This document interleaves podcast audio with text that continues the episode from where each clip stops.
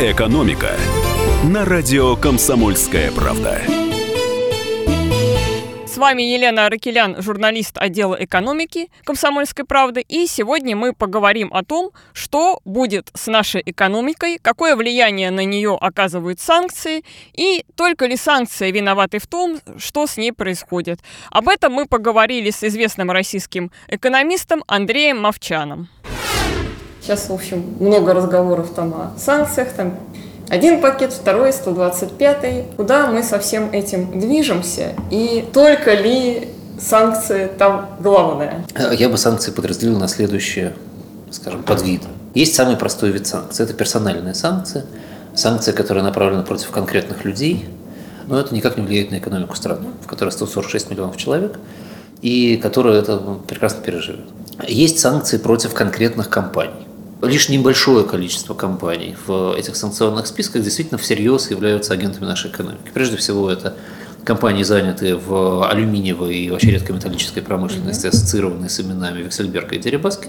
Но компании живы. Когда мы говорим о том, что, скажем, компании, продающие алюминий в связи с этими санкциями потеряют, допустим, 30% своей выручки, э, из-за санкций, то это же, в общем, эквивалентно потерям при 30% падении, 30% падении цены алюминия для цены алюминия 30% падение является достаточно рядовым. Это не э, экстраординарное событие. Поэтому на эти санкции, кроме как на болезненные и неприятные для конкретных компаний, я бы тоже иначе не смотрел, и для страны они разрушающего ущерба не наносят. Э, есть санкции, которые направлены на ограничение возможности России и некоторых российских финансовых институтов занимать деньги. Теоретически это очень болезненные санкции. Но Россия оказывается в таком уникальном положении сейчас, когда она выручает огромные деньги за продажу углеводородов, у нее хронически позитивный э, текущий счет операций в иностранной валюте, экономика деньгами обеспечена так, что здесь много лишних денег в реальности.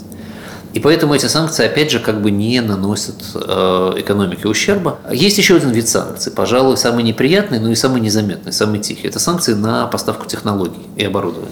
Мы про это меньше всего говорим, потому что эти санкции напрямую не задевают то, что уже есть. Есть, оно и есть. Да, оно стоит и работает. А задевают наше будущее. Но наше будущее задевают очень серьезно.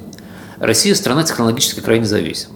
Мы вынуждены закупать технологии практически всего, и в том числе чувствительных областей, таких как добыча сложных видов нефти, таких как э, критические технологии информационные, таких как критические энергетические технологии и так далее. И здесь действительно любой э, запрет вызывает провал в нашей экономике, но провал не сегодня, а провал завтра. Нам будет намного сложнее развивать собственную нефтехимию, да и, собственно, добычу нефти дальше будет сложнее развивать. Нам будет сложнее развивать собственную фармацевтику, сложнее развивать свои сложные вычислительные мощности и информационные технологии – сложнее развивать свою авиационную промышленность и свои авиационные технологии, э, очень тяжело развивать свою военную промышленность, э, в первую очередь экспортную. Там, например, Индия уже отказалась от самолетного контракта нашего, и нефть, которую мы поставляем на Запад, сейчас мы добываем в старых месторождениях, а с разведкой у нас очень плохо, ровно потому что у нас нет технологий нормальных разведки. Это дорого и неэффективно. А со сланцем у нас очень плохо, потому что у нас нет сланцевых технологий и не будет, потому что все это уже теперь перекрыто и запрещено. И э, как мы будем добывать нефть через 15 лет, непонятно. И резюмируя, можно сказать, что все то, о чем кричат, в общем не страшно, угу. а то, о чем говорят тихо, является ядом, который отравляет нашу экономику. По поводу того, о чем кричат, одна из возможных вот этих мер американских э, запретить нашим э, госбанкам операции с долларами. Ну, смотрите, Россия все-таки держатель полутриллиона долларов в резервах. Что мы сделаем с этими резервами? Выбросим их на рынок в один день. Они там вложены в большой степени в, э, там, в евро и в доллар, да, в том или ином виде. Они вот боятся нам э, перестать поставлять самолеты гражданские, потому что это принесет убытки Боингу. А, а вы хотите такого вселенского кризиса из-за их действий? Нет, этого не будет. У нас сейчас много разговоров о том, там, как нам экономический рост создать. Как с этим? Если вы посмотрите на ситуацию э, на начало 2014 года, когда российское экономическое положение выглядело намного лучше, и у России платежный баланс был намного лучше. И нефть была намного дороже. И не было никаких войн. А наоборот, мы готовились принять Олимпиаду и как бы всех любили, а все равно поток инвестиций в Россию был ничтожен. Если посмотреть на динамику ВВП к этому моменту, то в России уже была стагнация. На фоне опережающих ростов э, себестоимости и прежде всего зарплат. Поэтому я бы вообще не стал говорить об эффекте санкций. Он, конечно, какой-то есть, но это точно не определяющий эффект в ситуации в нашей экономике. А почему российская экономика действительно растет в три раза медленнее, чем растет мир, и несравнимо медленнее, чем растут и развитые страны, и быстро развивающиеся страны, а, это отдельный вопрос. Очень короткий ответ – это катастрофические ошибки в управлении.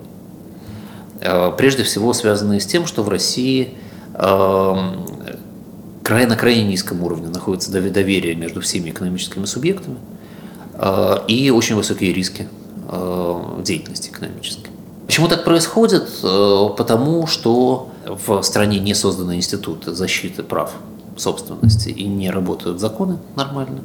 У нас законы на самом деле не худшие в мире. И, в принципе, если бы они работали действительно, то по ним можно было бы строить экономику. При наличии нормального института суда, нормального института правоприменения, поддержки прав частной собственности – крайне неэффективное управление государством а, тех областей, которые она монополизировала, очень сложные условия для работы частного бизнеса, полностью разрушена частная банковская система, а, и а, импульса, моментума, да, как говорят американцы, для развития экономики, в общем, не осталось.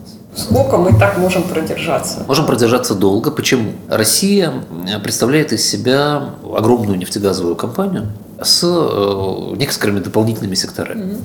Беда этой нефтегазовой компании заключается в том, что она добывает мало нефти и газа. Вот Норвегия, скажем, на душу населения добывает ровно в 5 раз больше нефти и газа, чем Россия. Саудовская Аравия в 6 раз больше. Если бы мы добывали в 5 раз больше, то нам вообще было бы все равно, какая у нас экономика, потому что все бы заливалось вот этим деньгами. Но мы попадаем в группу углеводородных стран со средним уровнем добычи на душу населения, где, с одной стороны, жить можно, как бы ты ни издевался над экономикой, все равно в общем денег будет хватать. А с другой стороны, хорошо жить нельзя, потому что не хватает только углеводородных денег. У нас ВВП на человека сейчас около 10 тысяч долларов. Это бедненько, но не катастрофично. 10 тысяч – это нормально для того, чтобы вот содержать страну, как мы сейчас ее содержим.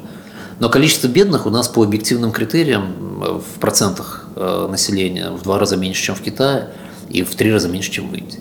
Мы обеспечиваем население достаточным уровнем образования, в отличие от тех же, там, скажем, Бразилии, Индии, Китая, где с этим хуже. Но мы не видим развития, да, и это отражается в цифрах ВВП. Там, плюс 1% ВВП – это ни о чем, э, особенно учитывая, что нефть, цена на нефть выросла. Э, а она, она может и упасть, конечно. Это было интервью с российским экономистом Андреем Мовчаном, приглашенным экспертом Московского центра Карнеги. Экономика.